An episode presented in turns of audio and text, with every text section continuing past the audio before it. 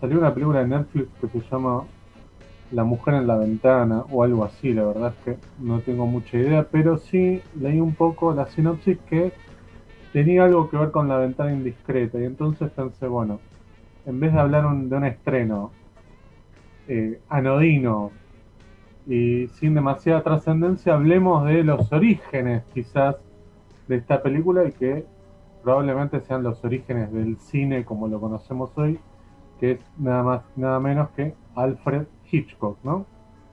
El más grande de todos, Alfred Hitchcock, cuya eh, carrera lleva un paralelo con, eh, eh, con el desarrollo del cine desde sus inicios, desde el cine mudo, el traspaso al sonoro, la explosión de Hollywood, el cine hasta el cine independiente, muchos, mucho de lo que se ve hoy es un eco de todo lo que inventó este autor británico, que para mí es el más grande de todos.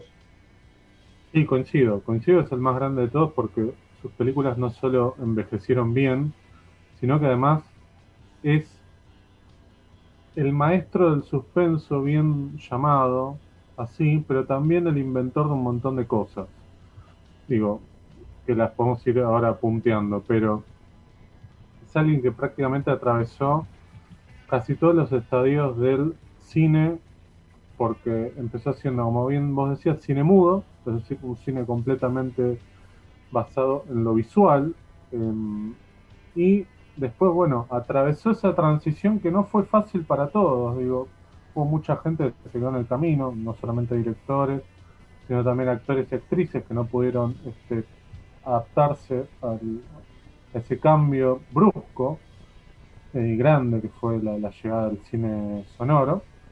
Y además después también logró hacerse un lugar, y vaya que lo hizo, con el cine de entretenimiento más grande de Hollywood, eh, prácticamente casi en lo que fue su, su último tramo, ¿no? Este, podemos decir la década del 50 hasta, bueno, finales del 60.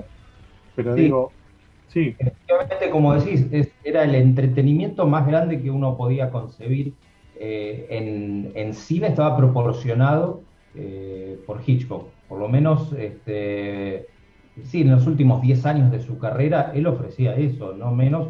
Y bueno, eh, le traía varios dolores de cabeza a los estudios porque, claro, él siempre quería plasmar su visión en, contra, en contraposición con los productores que por ahí exigían otras cosas, pero de algún modo es como que su brazo siempre se impuso porque lo que tenemos son películas extraordinarias tienen no menos de 20 obras maestras, supera en estadísticas a cualquiera.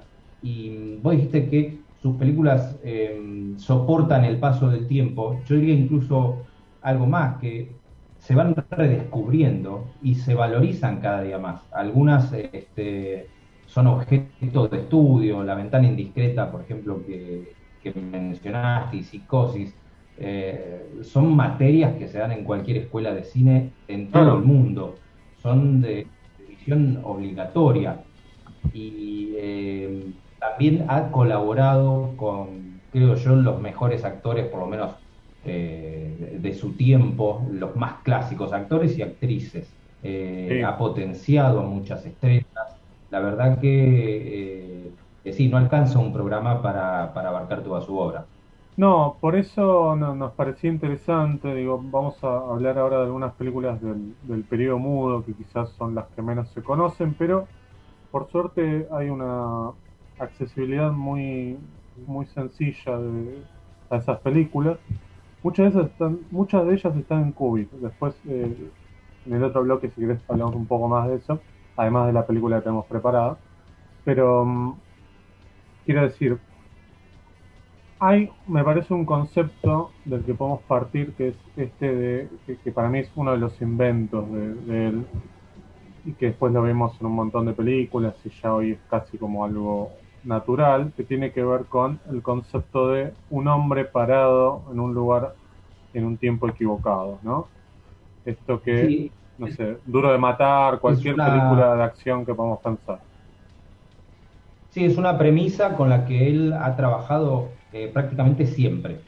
Eh, incluso hay eh, argumentos o por lo menos planteos que los ha ido perfeccionando, eh, con temas que se repiten, situaciones y, motivos que uno eh, ve cómo evolucionan película a película. Y es verdad, eh, el hombre falsamente acusado de un crimen, que tiene que escapar, que es un fugitivo, que tiene que probar que es inocente. Bueno, e, eso lo hemos visto innumerables veces y, y sí, es fácil atribuírselo a Hitchcock. Sí, sí, sí, sí. Em, digo, y a la vez de esta premisa que uno puede decir, bueno, son todas iguales las películas de Hitchcock, no. La habilidad que tenía él como director y como autor era de presentarte una premisa, pero siempre, siempre darle una vuelta a eso y que vos, en cierta forma, pensaras que estabas viendo una película distinta y en verdad siempre estabas viendo Hitchcock, en una palabra. Eh, eso es lo para mí lo, interesante eh, que tiene. Es verdad, porque él ofrecía un punto de vista nuevo, siempre había eh, algún ángulo distinto por donde mostrarte algo que, sí, en principio uno podía suponer parecido y estaba ante algo, algo nuevo.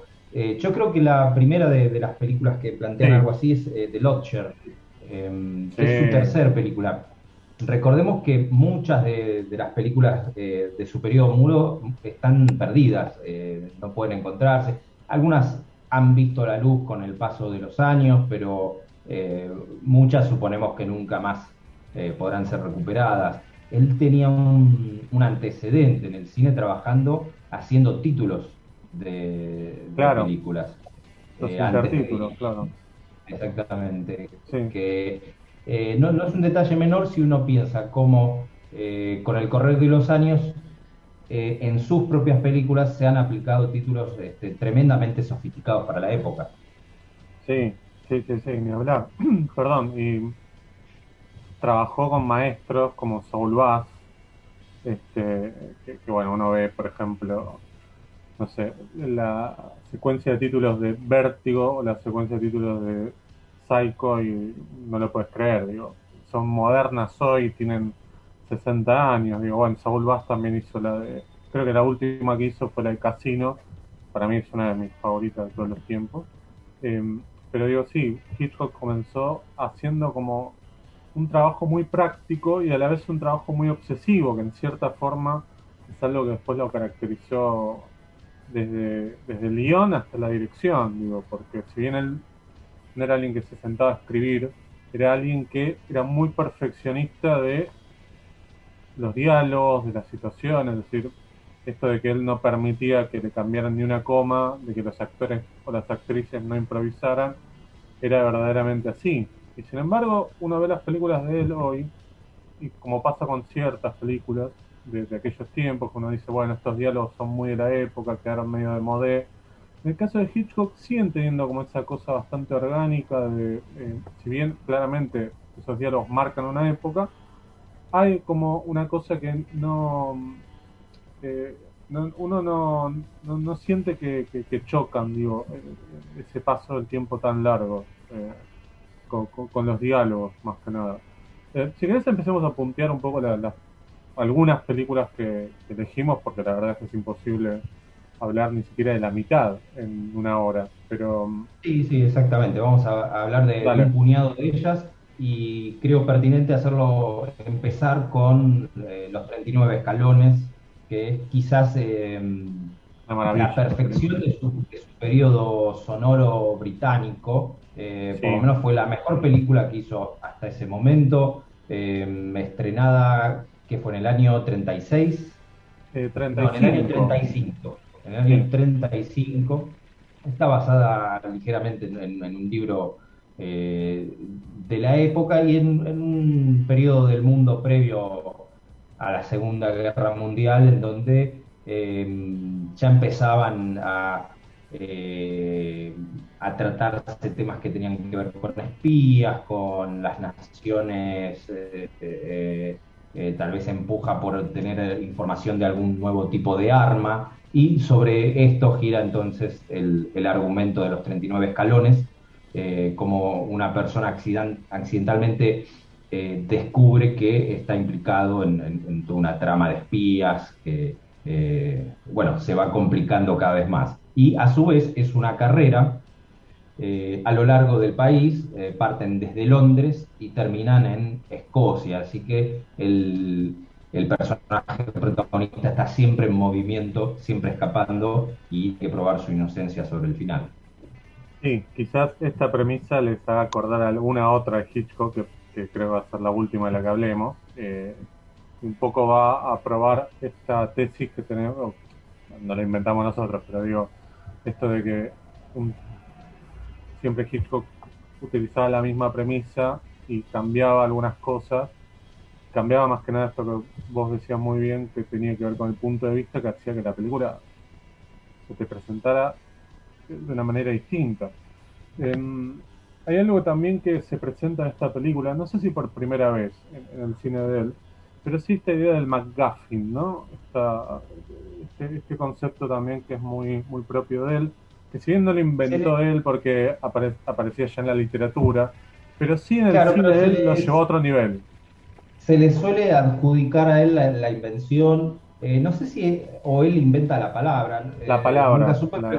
claro, pero es como vos decís, se trata de un dispositivo del guion que tienen los guiones en cualquier tipo de narrativa que eh, impulsa la historia hacia adelante. Los personajes deben interesarse mucho en este McCaffin, pero no el espectador. Al espectador solo le debería eh, importar la acción o lo que les pasa a los personajes y, no este dispositivo. Eh, siempre se pone como ejemplo el halcón maltés.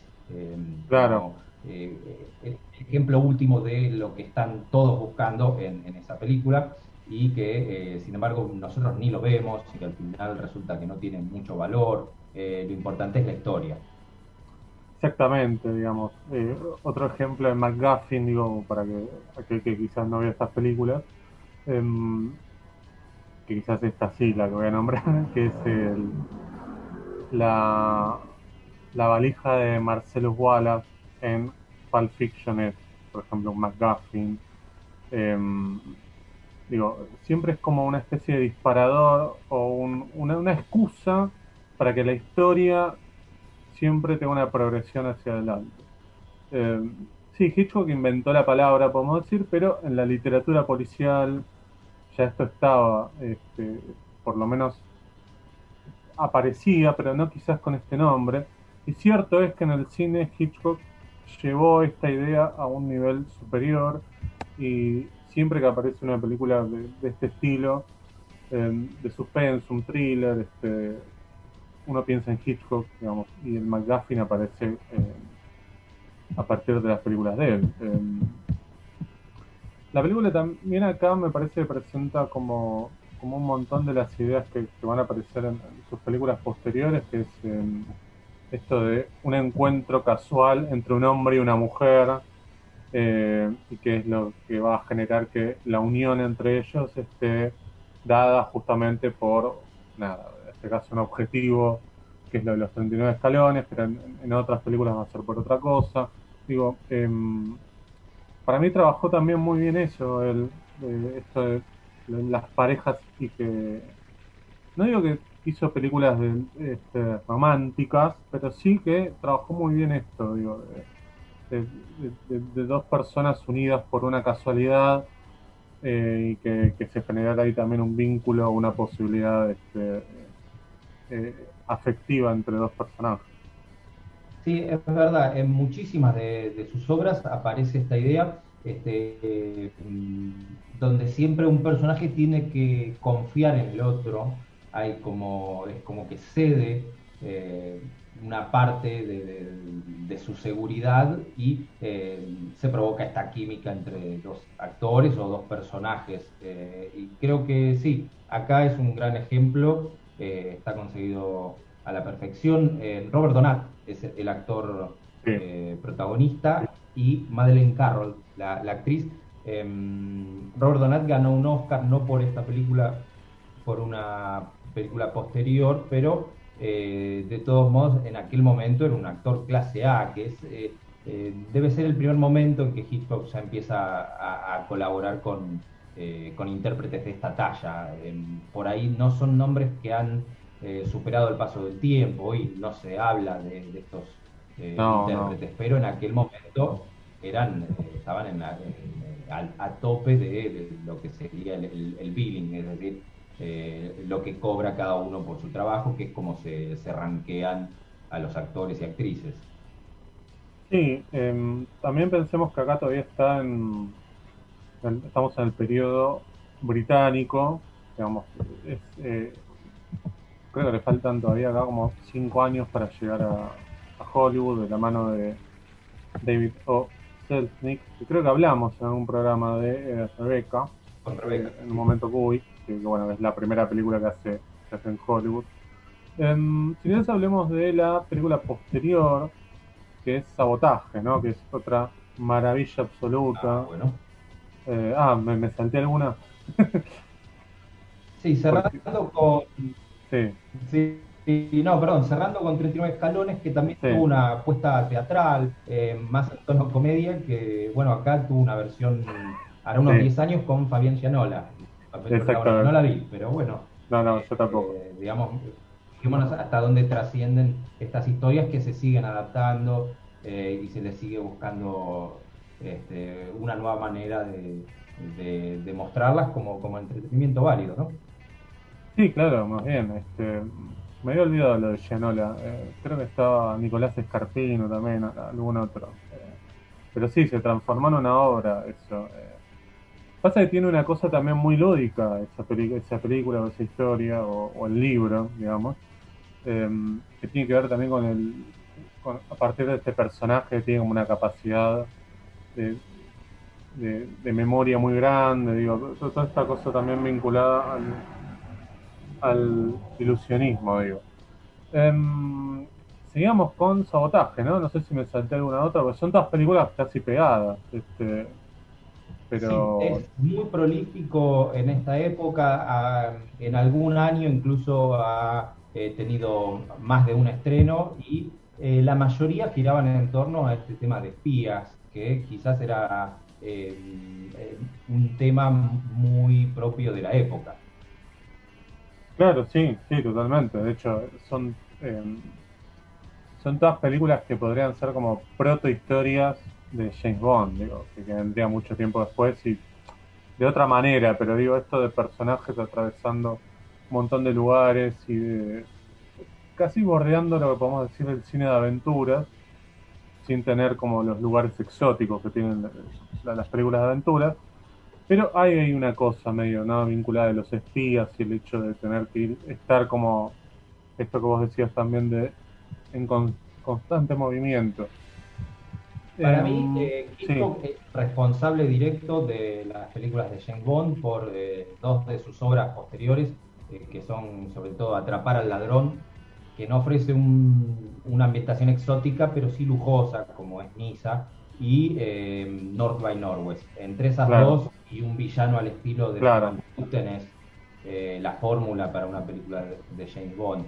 Estos espías son de otro estilo, con un tono digamos, más serio. No llegan a tener, eh, a ofrecer realismo en sus historias, pero eh, no dejan de ser espías que están tras eh, planos o tras este, información secreta. Algo que después, este, con los años, también volvería a, a abordar. Sí, claro, claro, claro. Sí, totalmente. Em, sabotaje del 36 para mí es otra maravilla y obra maestra absoluta. Eh, y acá empieza a trabajar con, cosas también vinculadas a, a la infidelidad, ¿no? O a, esta, o a, la, suposición de infidelidad, digo, ¿no? Eh, lo que sucede con este personaje interpretado por Silvia Sidney, que quizás la, la tengan más de la abuela de Marte Ataca en, de, Tim Burton, ¿no? Eh, pero trabajaba con, trabajó con Hitchcock y también con, creo que hizo películas con Fritz Lang también, este, era una actriz muy de la época también, como vos decías, con, los actores de los 39 escalones. Acá em, toma, el, em, toma la novela El agente secreto, ¿no? Eh, si no me equivoco. Que, era este, una novela bastante popular. Y mm, esta historia sucede en Londres, donde eh, en cierta forma yo creo que Hitchcock se adelanta un poquito a lo que es esto del cierto terrorismo urbano, ¿no? Esto de gente que ponga bombas en, lugares como muy, muy este, multitudinarios, digo, y, em, empieza a aparecer como, como este miedo también, ¿no? Eh, y, todo sucede además con el una sala, no una sala de cine, pero sí un complejo de cine, uno, un cine, digamos, como los de antes, digamos, eh, con puertas a la calle, que aparece como fachada, ¿no? De, estos, de estos villanos. Me parece también interesante eso, también como el cine eh, acá en esta película aparece, aparece en ese sentido. El, el, primer cambio me parece que hace de la novela es que em, sucede en el, en el, momento en el que se hizo la película, digamos. Hace como ese gran cambio, creo. Claro, es contemporánea. Bueno, recordemos que la novela es de Joseph Conrad. Claro. Eh, más ni menos, y que se la suele confundir con la película anterior de Hitchcock, que sí se llama Agente Secreto, pero no está basado en el libro Agente Secreto. Esta sí. Exacto. Eh, otra eh, particularidad, particularidad que, eh, bueno, no es particular porque lo hace siempre, es la forma en que dosifica la información al espectador, por ejemplo, sobre el final, que nosotros sabemos que, que el chico tiene esa bomba, y eh, los personajes no. Entonces ahí va eh, eh, construyendo el suspenso, que es algo que es su marca registrada. Quizás este, es por lo que más se lo recuerda, por el suspenso, pero claro. él ya manejaba estas articulaciones de la narrativa a la perfección.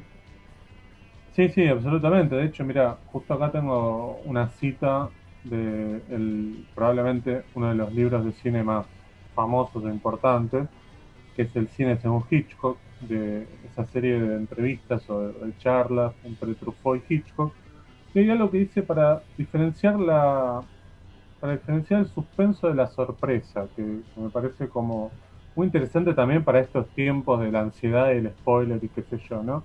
Es bastante cortito, pero lo, voy a leer en palabras de él como para que quede más claro. Dice, la diferencia entre el suspenso y la sorpresa es muy simple. Nosotros estamos hablando, acaso hay una bomba debajo de esta mesa y nuestra conversación es muy anodina, no sucede nada especial y de pronto, ¡boom!, explosión. Examinemos ahora el suspenso. La bomba está debajo de la mesa y el público lo sabe, probablemente porque ha visto que la anarquista la ponía. El público sabe que la bomba estallará a la una y sabe que es la una menos cuarto, porque hay un reloj en el decorado. La misma conversación anodina se vuelve de pronto muy interesante porque el público participa en la escena. En el primer caso, se han ofrecido al público 15 segundos de sorpresa en el momento de la explosión. En el segundo caso, le hemos ofrecido 15 minutos de suspenso.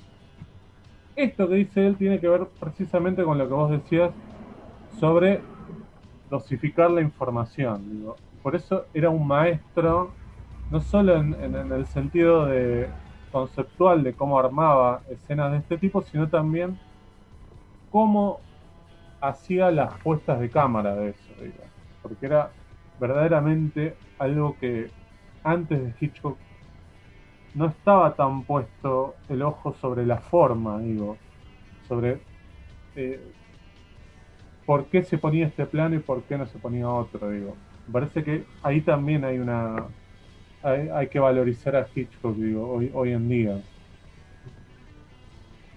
Sí, la puesta de cámara es extraordinaria porque eh, nunca era antojadiza y creo que nunca hacía trampa con el, espectador. Si él ocultaba algo o mostraba algo, lo hacía eh, con medios que, digamos, están permitidos. Hay maneras de, hacer trampa y de mostrar algo que después no sucede o, que sea tal vez caprichoso. ¿Por qué la cámara estaba acá? Y bueno, no hay explicación. Bueno, él da una explicación para todo.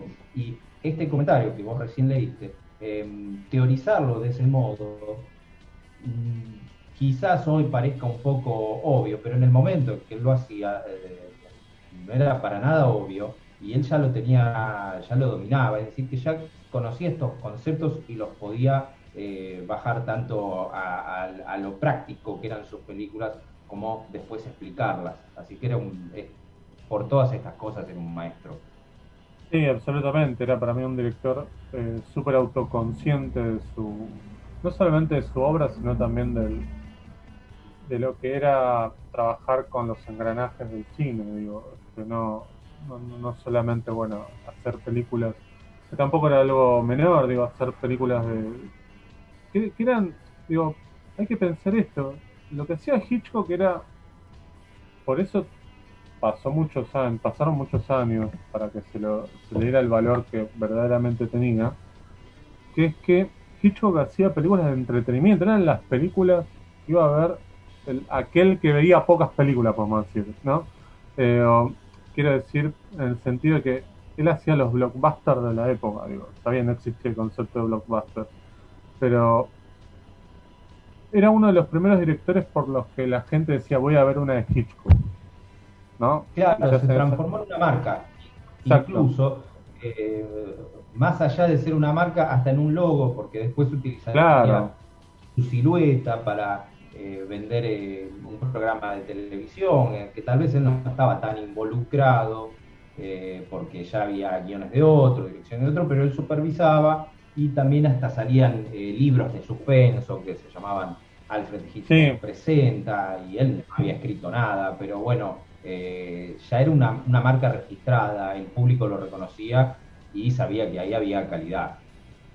Claro, claro, completamente. Este, esto que vos decías del, logo que aparece en eh, Alfred Hitchcock Presenta, que era esta suerte de antología para televisión en la que se presentaban historias que podían estar dentro del universo de Hitchcock, porque trabajaban con el mismo espíritu, la misma atmósfera.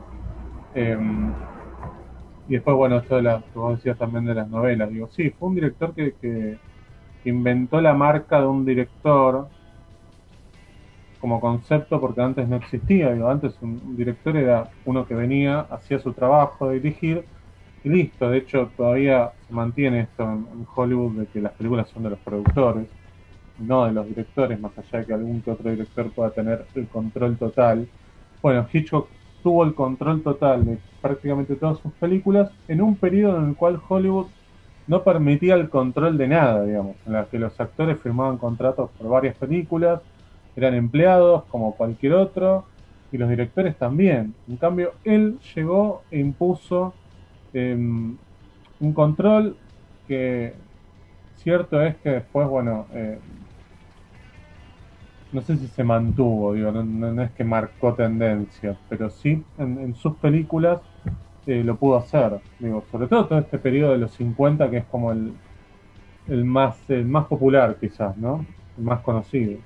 Sí, porque también él tenía una cosa que vos lo mencionaste antes, que con esto de la infidelidad que está eh, en el tema de la película, que él empieza a utilizar ya temas muy adultos en un momento en que el cine no permitía hablar de determinadas cuestiones o mostrarlas, y él siempre quería mostrar un poco. Lo, más eh, gráfico para este ejemplo es en Psicosis, en donde eh, por primera vez se muestra un baño eh, y, un inodoro, y eso no, no estaba en las películas. Hoy resulta este, raro de pensar que no se pueda hacer un plano de, un cuarto de baño. Y sin embargo, él lo quería mostrar y bueno, con un nombre ganado lograba imponerse eh, y plasmar su idea.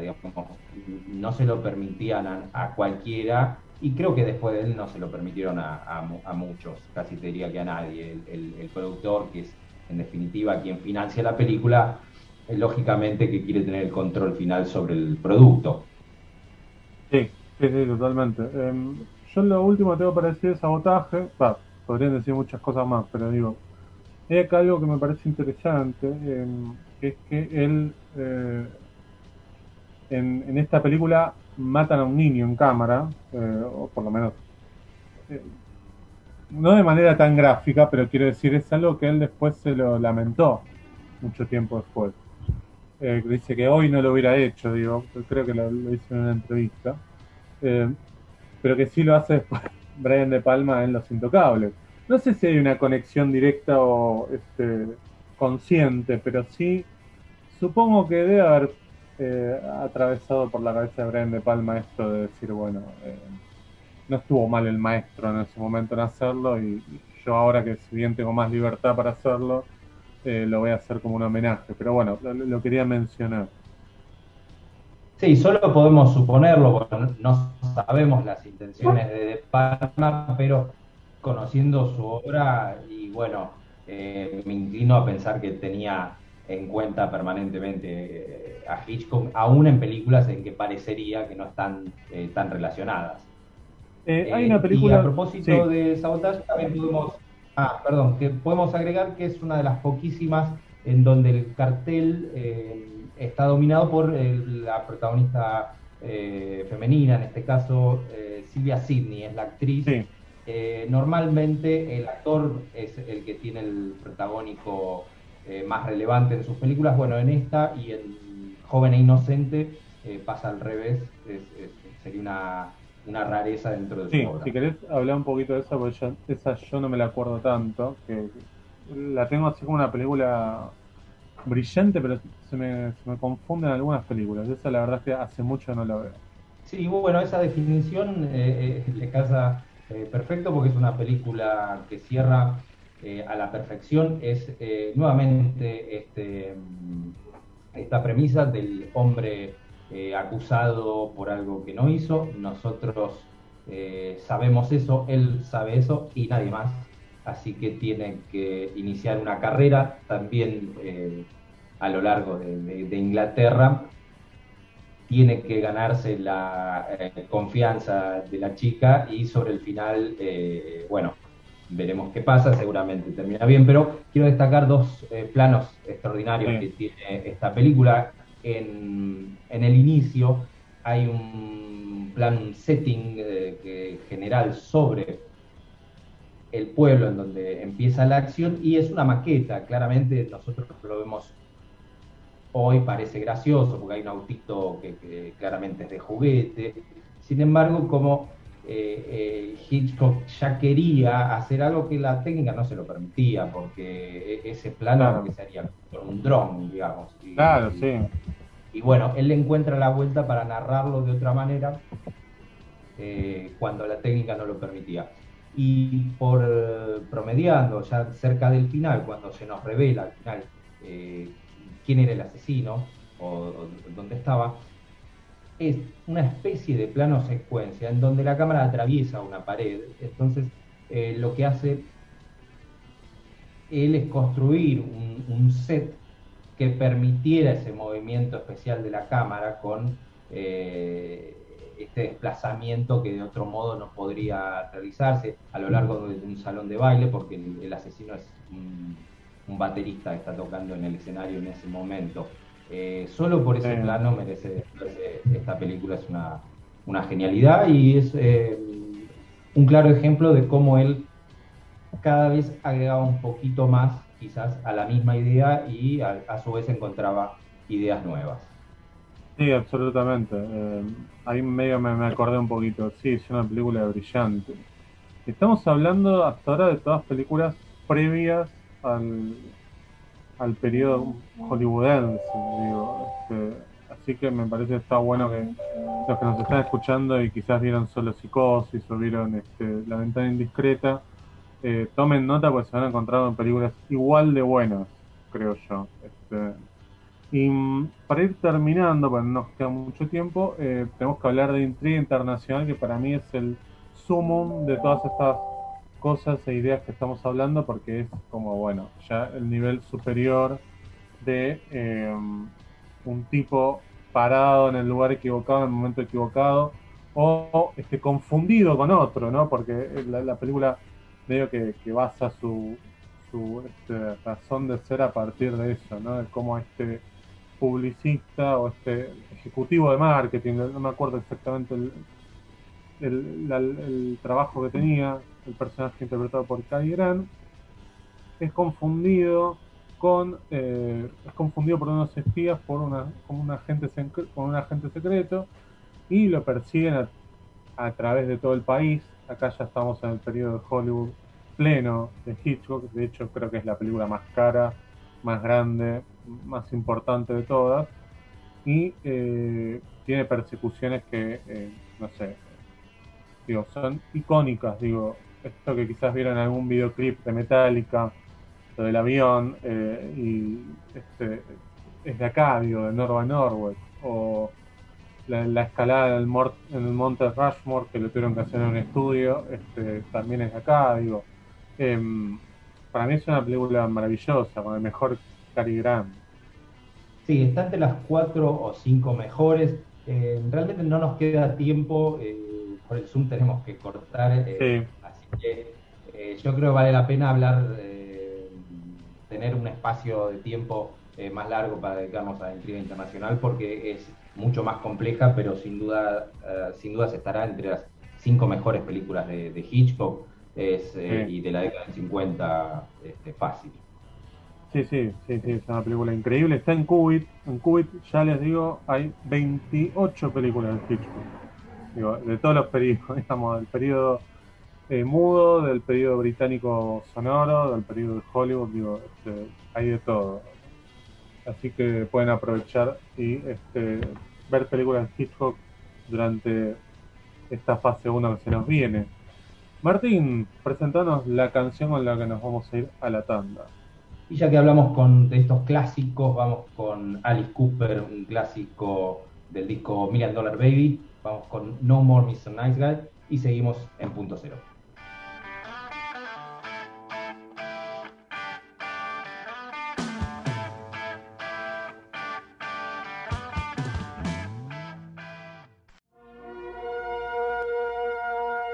Y ahora en cine continuado.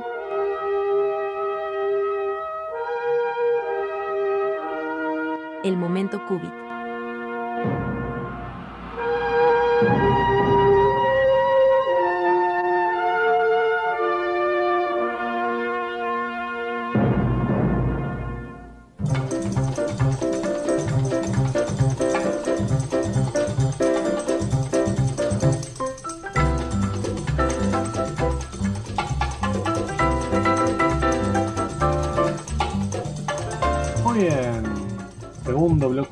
Cine continuado, es el momento Cubit, como cada jueves. Y hoy este, vamos a hablar quizás de dos películas, vamos a ver, vamos a dar un 2 por 1 hoy, porque nos había quedado un poquito colgada Intriga Internacional o North by Northwest, que ustedes la pueden encontrar en Cubit. ¿Cómo hacen para suscribirse a Cubit? Tienen que entrar a cubit.tv, esto es q u b larga y t.tv y ahí ya van a tener 7 días gratis de suscripción y después, bueno, eh, por una módica suma de dinero pueden tener acceso a una gran cantidad de películas de todos los tiempos y de diferentes cinematografías, películas de Hollywood, películas europeas, películas orientales, películas argentinas y estrenos, porque por ejemplo hoy se estrenó en Cubit Expansivas, la película de Ramiro García Bogliano, protagonizada por Sara Eve y Martina Funcadela, la película que pasó por el último Baficio, ustedes la pueden ver antes en Cubit y a partir de la semana que viene ya va a estar disponible en Cinear, pero si quieren verla antes que nadie, se suscriben a Cubit. Así que, Martín, hablemos de Intriga Internacional, si te parece.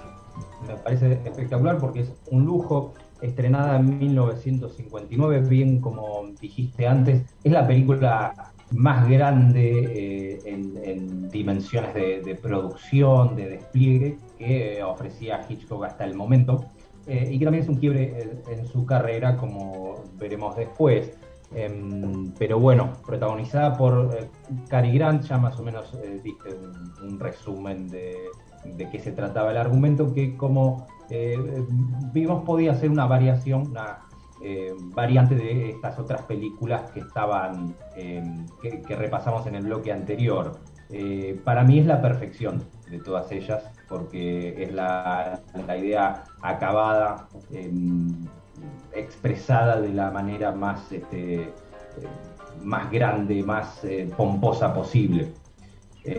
también destaco esta escena tan bien armada del, avión en el campo en donde lo están esperando. Eh, Hitchcock siempre mencionaba que eh, ahí querían estos asesinos que lo quieren cazar al personaje de Cary Grant, le tienden una trampa. Entonces él tenía como opción hacer lo más obvio que sería citarlo en algún callejón oscuro, en, en medio de la ciudad. Y bueno, él dice, ¿de qué manera puedo hacerlo diferente. Bueno, citemos al personaje en medio del campo y que...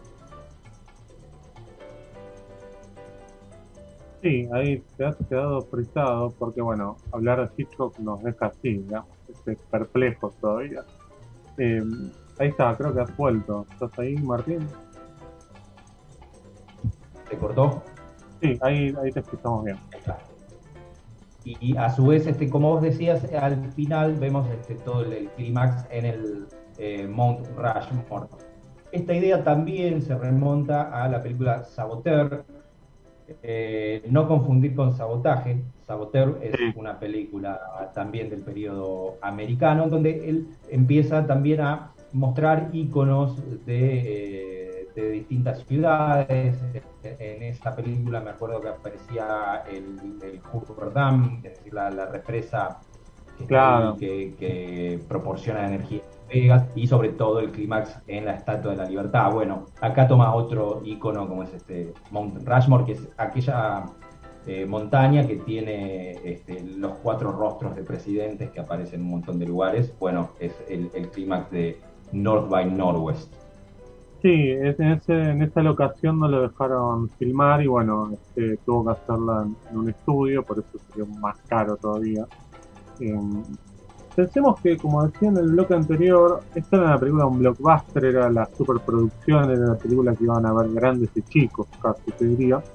Y em, hay acá como una cosa medio, yo antes también lo mencionaba, que es como medio proto James Bond.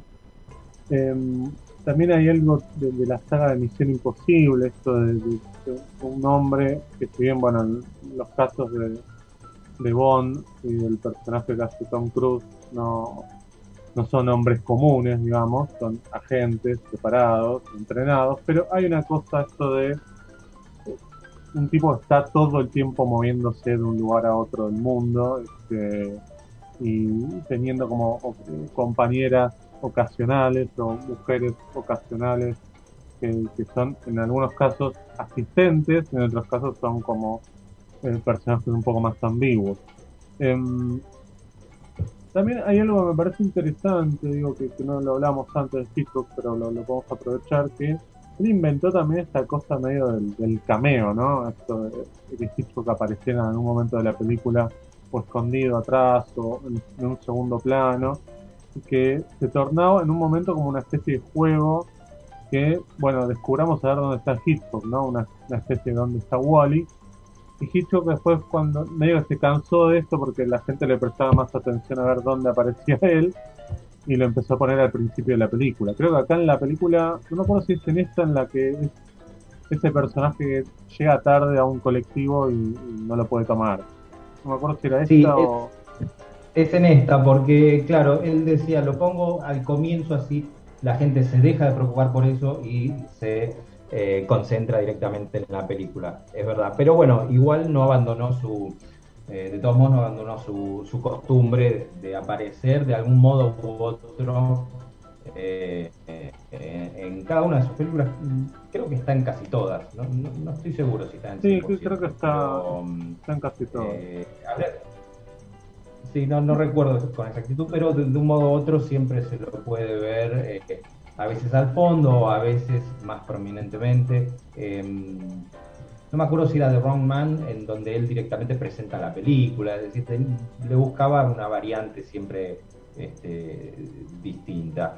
Eh, yo creo que tiene muchísimo de James Bond, eh, porque es un personaje que es absolutamente mm, elegante, como os decís, rodeado de mujeres que tienen que vivir aventuras. Otra escena que, recuerdo eh, cuando están todavía en Nueva York es que el personaje tiene que ir al edificio de las Naciones Unidas y nuevamente no le dejan filmar eh, la escena a, Hitchcock pero se las ingenia poniendo una cámara adentro de una camioneta y eh, haciendo la toma igual desde una ventanilla, digamos que eh, un, rodaje ilegal, pero bueno, quedó muy bien en la película. las personas que están pasando por ahí no son extras, son personas que realmente estaban caminando por la calle.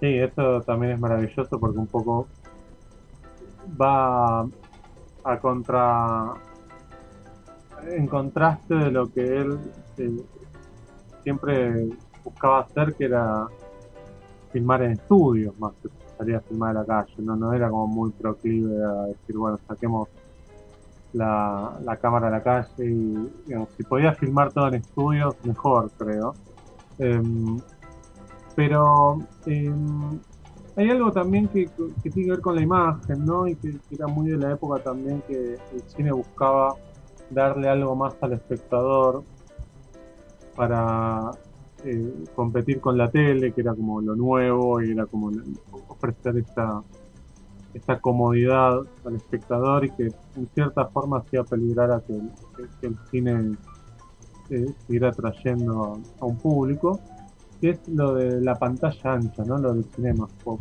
Que, en esta película, en Vértigo, digo, aparece que, que, es una cosa que uno no lo puede creer, ¿no? Porque en algunos festivales, cuando se presentan nuevas copias y, se ve esta película, este tipo de películas, digo, las películas grandes de Hitchcock, en, pantalla ancha, eh, es, algo que uno no lo puede creer porque ahí uno aprecia verdaderamente cómo había una preocupación por toda la pantalla, todo el plano, todo lo que estaba dentro de, una imagen, ¿no? En cine.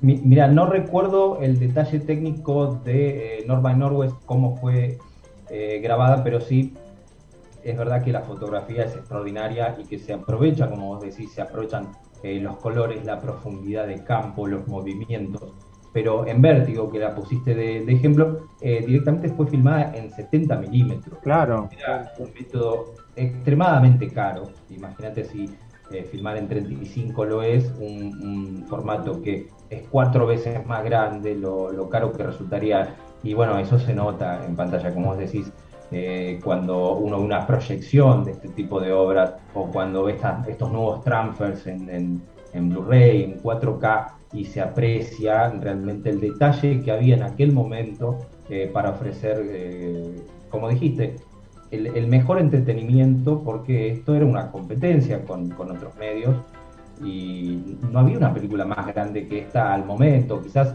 uno tenía que pensar en, en Benur, que también eh, utilizaban este tipo de, de técnicas de cinematografía, es decir, de fotografía. Así que sí, también estaban atentos a eso, pero eh, justamente tan agobiado por estas exigencias eh, de los estudios es que eh, Hitchcock decide dar un, viraje a su carrera y su siguiente proyecto va a ser encarado casi como una película independiente con un un equipo técnico no más grande que el que utilizaría eh, en exteriores eh, un programa de televisión y sería Psicosis. Sí, exactamente, quizás sea la película más popular o la película por la que mucha gente entra a, ver sus películas. Y así todo es la película más cruda, creo yo. Digo, este, es, fantástico digo, el mundo de Hitchcock porque, como decíamos al principio, podemos dedicarle, no sé, no solo todos los programas de un mes, sino todos los programas de acá fin de año. Y no estamos exagerando porque, digo, podemos hablar de lo que es el periodo mudo, podemos hablar de lo que es la transición al, al, sonoro, lo que es la transición también del blanco y negro al color, lo que es su, su transición del cine europeo al cine británico al cine de Hollywood. Y dentro del cine de Hollywood también hay varias etapas y después, bueno, eh, hasta incluso lo que podría ser como el, periodo más de, decadencia, que son tres películas que incluso son interesantes de ver también. Digo, este, Marnie la ladrona, Frencito, Paz, son, son películas que hasta incluso en sus defectos, en sus debilidades, tienen cosas interesantes de analizar. Pero para mí el mundo de Hitchcock es maravilloso y en Kuwait tienen 28 películas, como dije, 28 películas para ver, tenés para hacer maratones este, durante lo que dure la fase 1 esta nueva fase 1 que vamos a afrontar acá en AMBA. Eh, Qubit.tv, entonces Q, U, B larga y es la manera que vos tenés de suscribirte a un mundo en un catálogo de películas maravillosas, ¿no? Son todos clásicos, son todos, todas valen eh, la pena sentarse, verlas y también yo a veces insisto, no solo ver, sino rever.